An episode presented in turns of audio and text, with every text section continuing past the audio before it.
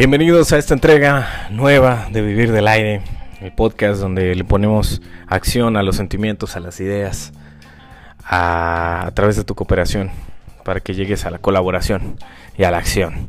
Y empecemos a tomar en cuenta situaciones que vivimos tal vez en la vida diaria y que luego no nos damos cuenta que lo tenemos que, que checar, ¿no? Y es que el día de hoy salta a mi mente la situación, yo soy millennial, tengo 31 años en el momento en el cual estoy grabando este podcast.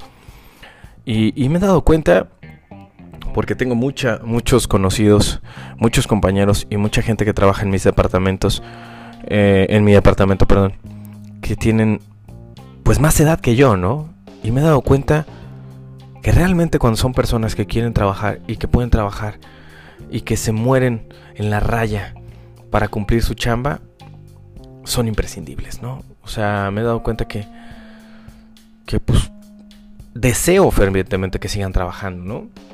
Y es que sí creo lo que dice Carlos Marx cuando decía que el trabajo dignifica al hombre cuando veo a este tipo de personas, ¿no? Y es que un trabajo es algo más que un medio para obtener unos ingresos, ¿no?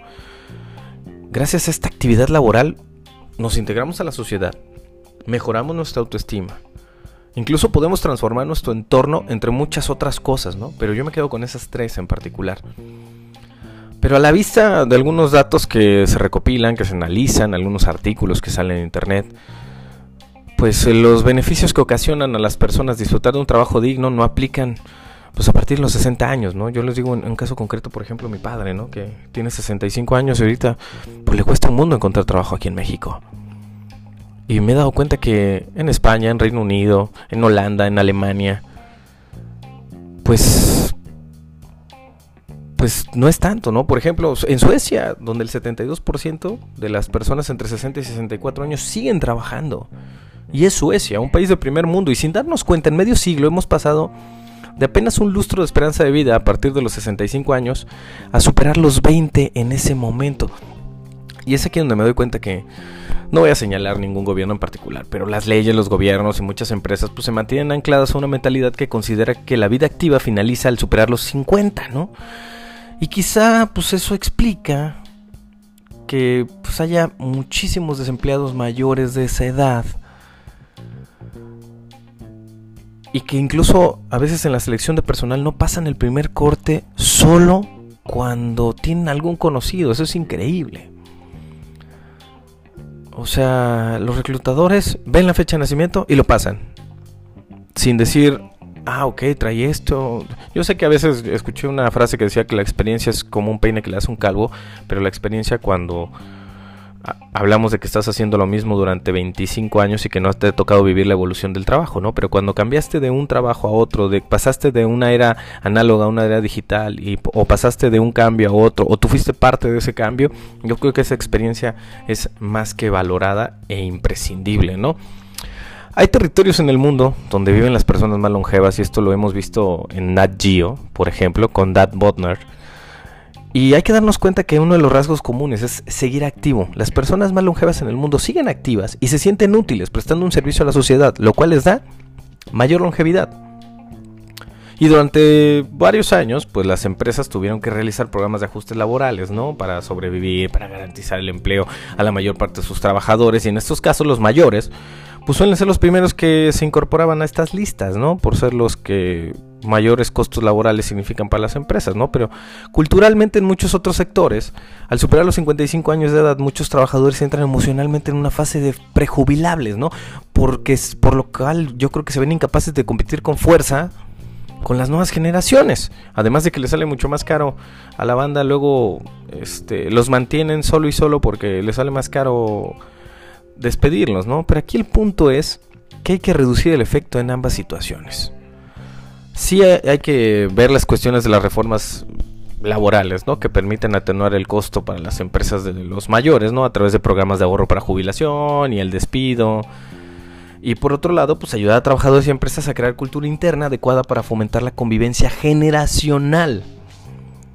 El desarrollo de nuevas capacidades, adaptabilidad a los mayores en este caso de los mayores a los nuevos entornos de trabajo. Así que, tanto implicaciones legales como culturales, es importante que para aquellos mayores de 55 años que quieran seguir trabajando, pues podamos hacerlo. Podamos empezar a colaborar todos juntos, porque no solo la discriminación por edad es una injusticia, sino porque nuestro tejido empresarial pues no puede prescindir de valores que nadie mejor que estas personas atesoran. Y yo me refiero a su capacidad para superar la crisis, a la fidelidad que guardan a sus empleadores, a sus habilidades para hacer contactos, sin olvidar que en muchas compañías son los guardianes del legado que hizo grandes a esos espacios, ¿no? Mira, parece que la actitud se va modificando en este sentido. Entonces, pues al menos en mi generación, varios creen que van a seguir trabajando después de esta edad, después de los 55 años. Además de que la jubilación con contratos a tiempo parcial o temporal pues realmente no, no, es muy llamativa, además de que se nos ha quitado a nosotros pues varios, varias prestaciones, por lo cual obviamente es una tendencia eh, mundial el revertir la jubilación y volver a trabajar. Entonces, este fenómeno pues se va repitiendo. Por ejemplo, en el Reino Unido, 25% de los jubilados vuelven a trabajar a los 5 años de retirarse y en Estados Unidos se está generando porcentajes muy similares desde el año 2010. O sea, la Oficina Nacional de Estadística de Reino Unido dice que la proporción de las personas entre 50 y 64 años en activo ha crecido del 60 al 71% desde el año 2000 y los datos para los mayores de 65 pasaron del 5 al 10, se duplicaron. Y el fenómeno se va a seguir repitiendo. Realmente se va a seguir repitiendo. Las causas de esa vuelta no son solo pues, pecuniarias, ¿no? sino que pueden obviarse a la necesidad de mantener los estímulos intelectuales que supone una vida laboral. Ay, ay, ay. Si hoy Carlos Marx pudiera actualizar su célebre expresión sobre el trabajo, sin duda alguna, habría ocupado pues la cuestión de la edad, ¿no? Porque no se trata de priorizar unas generaciones sobre otras, sino simplemente remitiéndome a los puntos al punto 10 en particular de los Objetivos del Desarrollo Sostenible de la Agenda 2030 de las Naciones Unidas, la igualdad de oportunidades debe de dejar de ser una utopía. Y pues estamos en 2019, aún estamos en tiempo. Y si las, las empresas o los gobiernos apuestan por la diversidad generacional, seguramente estarán más preparadas para servir a un mundo en el que la llamada generación de las canas no deja de crecer en número y en capacidad de consumo. Esto fue todo en este episodio de hoy. Valoren, platiquen con los adultos, platiquen con la gente mayor. Tienen mucho que ofrecernos. Han sobrevivido. Son fieles a la causa. Y son parte de la gloria que han logrado la mayor cantidad de las empresas. Nos vemos en la siguiente entrega de Comunicación en Corto.